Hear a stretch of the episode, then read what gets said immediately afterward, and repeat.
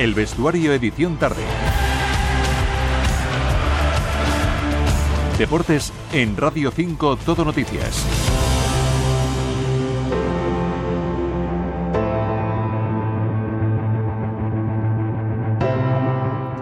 Las 6.48 hora menos en Canarias actualizamos toda la información deportiva en Radio 5 Todo Noticias. En un viernes donde la tarde llega cargada de actualidad deportiva, esta noche arranca una nueva jornada liguera, mañana empieza la Fórmula 1 en Bahrein, en marcha también el Mundial de Atletismo en Glasgow con la mala noticia de María Vicente, pero lo primero es irnos con el baloncesto en directo.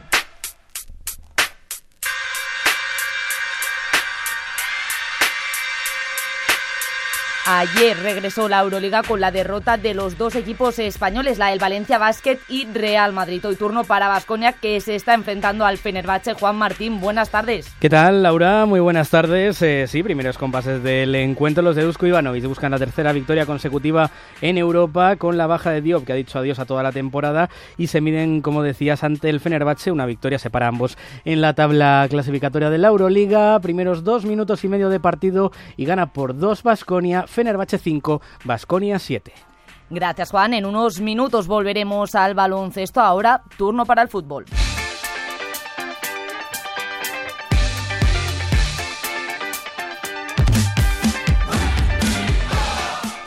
Hoy empieza la vigésimo séptima jornada liguera con el Celta recibiendo en Balaídos a la Almería. Carlos Jiménez, un partido entre dos equipos que necesitan sumar de tres. Buenas tardes. Hola, ¿qué tal? Muy buenas. Pues nos espera deportivamente hablando un partido dramático con dos equipos luchando por no bajar. En el caso del Celta puede caer a puestos de descenso si pierde esta noche y mañana el Cádiz gana en Vallecas. Además, en juego puede estar la continuidad del técnico Rafa Benítez muy discutido el entrenador madrileño que quién sabe qué es lo que puede pasar con él en caso de derrota. Llega con muchas bajas, las más destacadas, las de Renato Tapia lesionado y la de Yago Aspas, el salvador del equipo vigués en otras temporadas, se pierde este partido por sanción. En cuanto a la Almería, todavía no conoce la victoria, ha sumado tres empates en las últimas tres jornadas disputadas y el entrenador del conjunto andaluz aseguraba que el partido de esta noche es clave en la lucha por la salvación a pesar de la complicada situación con la que llega el equipo almeriense. Gracias, Carlos. Esto esta noche y mañana cuatro partidos más. A las dos, Sevilla Real Sociedad. A las cuatro y cuarto, Rayo Vallecano Cádiz. A las seis y media, Getafe Las Palmas. Y a las nueve, el partido más destacado, el que enfrentará a Valencia y Real Madrid en Mestalla, que será la vuelta de Vinicius Junior. Laura Martínez, buenas tardes. Así es, el partido supondrá la vuelta de Vinicius a Mestalla después de nueve meses. En la última visita se produjeron algunos insultos racistas hacia el jugador brasileño, lo que desembocó una causa judicial que hoy sigue abierta. Escuchamos al técnico Rubén Baraja. Es un partido en el que yo creo que Mestalla creo que volverá a demostrar lo que es, ¿no? Es una afición eh, diversa que al final lógicamente apretará y, durante el partido habrá momentos en los que se hará sentir, pero siempre lo va a hacer con respeto y sobre todo respetando a las personas. El Valencia Club de Fútbol se ha sumado al Día Mundial de la Cero Discriminación, alzando una bandera este viernes en Mestalla. Y aquí en Valencia Vinicius es lo que menos preocupa. La afición sigue pidiendo que Peter Lim abandone el club y justo antes del partido de mañana hay convocada una manifestación por lo que se va a reforzar la seguridad. Gracias, Laura. Mientras en el Real Madrid hoy ha hablado el técnico Carlo Ancelotti. Buenas tardes, Juanma Sánchez. ¿Con qué novedades viajarán los blancos? ¿Qué tal, Laura? Ancelotti recupera a Bellingham. Es la gran noticia la vuelta del jugador inglés, ya que se lesionó contra el Girona y se ha perdido tres partidos en los que el Real Madrid solo ha podido marcar tres goles. También se ha recuperado José Lu y vuelven tras sanción Carvajal y Camavinga. Ancelotti cree que desde lo que ocurrió el año pasado, el fútbol ha mejorado la lucha contra el racismo y espera mañana un gran partido de fútbol en Mestalla con Vinicius, al que no le tiene que decir nada. Ancelotti. No, no, nada especial. Vinicius se está preparado, se ha preparado para jugar el mejor partido posible como siempre lo hace. Por otro lado, Ancelotti ha reconocido que Courtois y Militao podrían estar disponibles para mediados de abril. Mañana el Real Madrid puede salir en Mestalla con Lunin bajo palos de defensa para Carvajal, Rudiger, Nacho y Mendy, en la media cross Valverde, Bellingham y Suamení o Camavinga y arriba Vinicius y Rodrigo. Gracias, Juanma. Por cierto, el Atlético de Madrid ha emitido un comunicado en el que el club denuncia el deficiente operativo de seguridad y el caos provocado por el comportamiento inaceptable de algunos aficionados radicales del Athletic Club. Además, han dicho que no venderán entradas a aficionados del Athletic para el partido de Liga en el Metropolitano. Estos incidentes también han sido condenados por el Athletic y la Comisión Antiviolencia ha declarado los partidos de la vuelta de los octavos de final de la Champions, el del Real Madrid-Leipzig, el de la Real Sociedad PSG y el del Atlético de Madrid Inter, partidos de alto riesgo. Hoy empieza, hoy empieza una nueva jornada en Primera División y en Segunda también. El partido que inaugurará la jornada será el Sporting de Gijón Albacete a partir de las ocho y media. Hoy se ha despedido eh, un nuevo dios en el fútbol femenino. Olga García, la jugadora que ha militado en el Barça y en el Atlético de Madrid, entre otros clubes, ha anunciado que se retira profesionalmente. El próximo 28 de abril será mi último partido como profesional. Han sido 21 años de dedicación plena al fútbol que lo han sido todo para mí. Una decisión así no se toma a la ligera.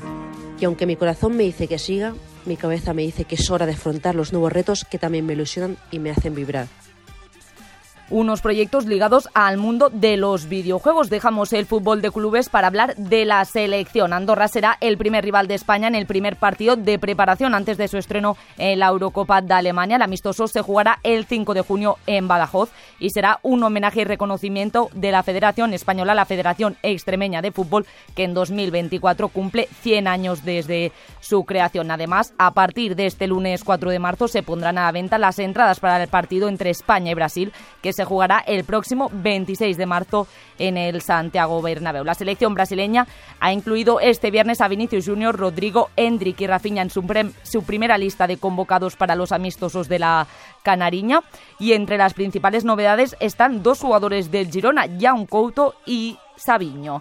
Cerraremos el bloque fútbol con la árbitra Guadalupe Porras Ayuso, quien no podrá participar en la Copa Libertadores Sub-20 por las lesiones sufridas tras el choque con un cámara de televisión en Sevilla. Será sustituida por el asistente internacional Diego Sánchez Rojo. Dejamos el fútbol y vamos con baloncesto.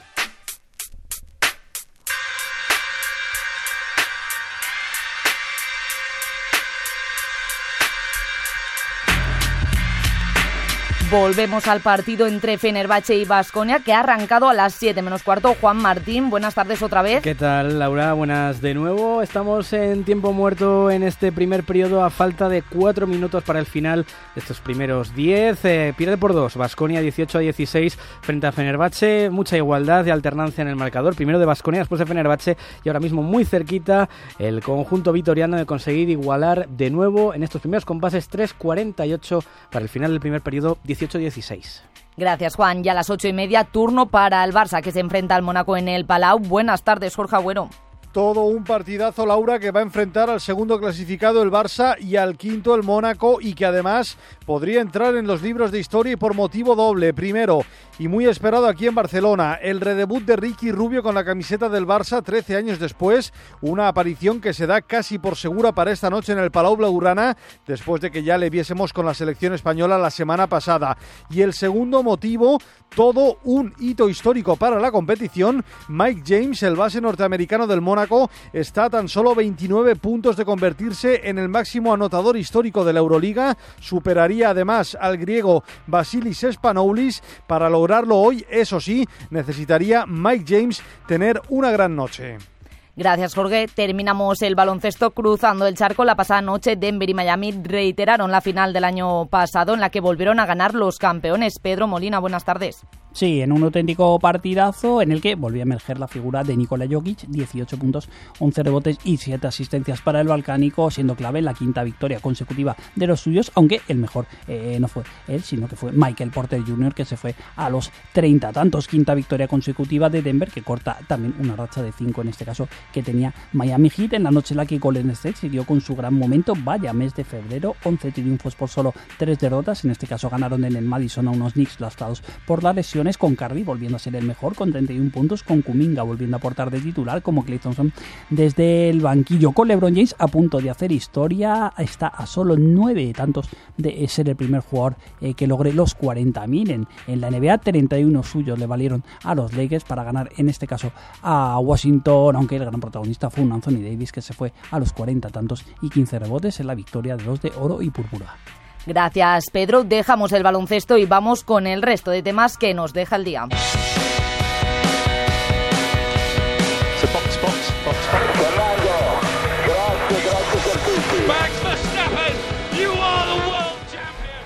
Hablamos ahora de Fórmula 1 y se han disputado los terceros entrenamientos libres del Gran Premio de Bahrein y la quali para la carrera. Iván Manzano, ¿alguna sorpresa? Buenas tardes. ¿Qué tal, Laura? Buenas tardes. Nos las prometíamos muy felices, pero como diría Julio Iglesias, la vida sigue igual en 2024. Pole para Max Verstappen. No había liderado una sola sesión en todo el fin de semana, ni siquiera la Q1 y la Q2, pero cuando ha llegado la hora de la verdad, se ha sacado una vuelta estratosférica el neerlandés, que mañana va a salir desde la pole. En segunda posición Charles Leclerc, a solo dos décimas. Y de aquí al noveno, todos muy igualados. Eh, seis pilotos en apenas tres décimas. Carlos Sainz ha sido cuarto, Fernando Alonso sexto. Los dos se han quedado a 58 milésimas del tercero para que nos hagamos una idea de lo ajustado que está todo. Mañana los dos al ataque, al ataque en esa carrera que va a comenzar a las 4 de la tarde hora peninsular. Y termino con un apunte de Fórmula 2, Laura porque espectacular lo que ha hecho Pepe Martí, el piloto catalán se ha subido al podio en su primera carrera en la categoría, así que el futuro está asegurado con él. Gracias, Iván. Y también tenemos que hablar de atletismo. Ya ha empezado el Mundial de Atletismo de Pista cubierta en Glasgow y malas noticias para la atleta catalana María Vicente, quien en la segunda prueba en salto de altura se ha lesionado de gravedad, siendo retirada en camilla de la pista. Escuchamos a María Vicente, quien no podrá estar en los Juegos Olímpicos de París. No sé, sigo un poco en shock, un poco que no, o sea, que no me lo creo casi, pero, pero bueno, como te digo, con ganas de empezar otra vez de nuevo la rehabilitación y si salí una vez de esta, espero volver a salir. Seguimos en Glasgow. Lorena Ibarzabal estará en la semifinal de los 800 metros en su debut mundialista y en categoría masculina estarán Mohamed Atal y Mariano Sur, nueva plaza olímpica para España. La vasca Nadia Arostarbe se convierte en la primera española en conseguir en este deporte que debutó en los Juegos Olímpicos de Tokio una de las plazas olímpicas. Y vamos cerrando esta edición tarde del vestuario. Y antes volvemos al partido de Basconia. ¿Cómo dejamos el partido, Juan? Pues a falta de minuto y medio para llegar al final del primer periodo, Fenerbahce 28, Basconia 26. Gracias Juan y hasta aquí la información deportiva. Nosotros volvemos a las 9 de la noche en Radio Gaceta de los Deportes. Les dejamos con el boletín informativo. Pasen buena tarde. Hasta luego.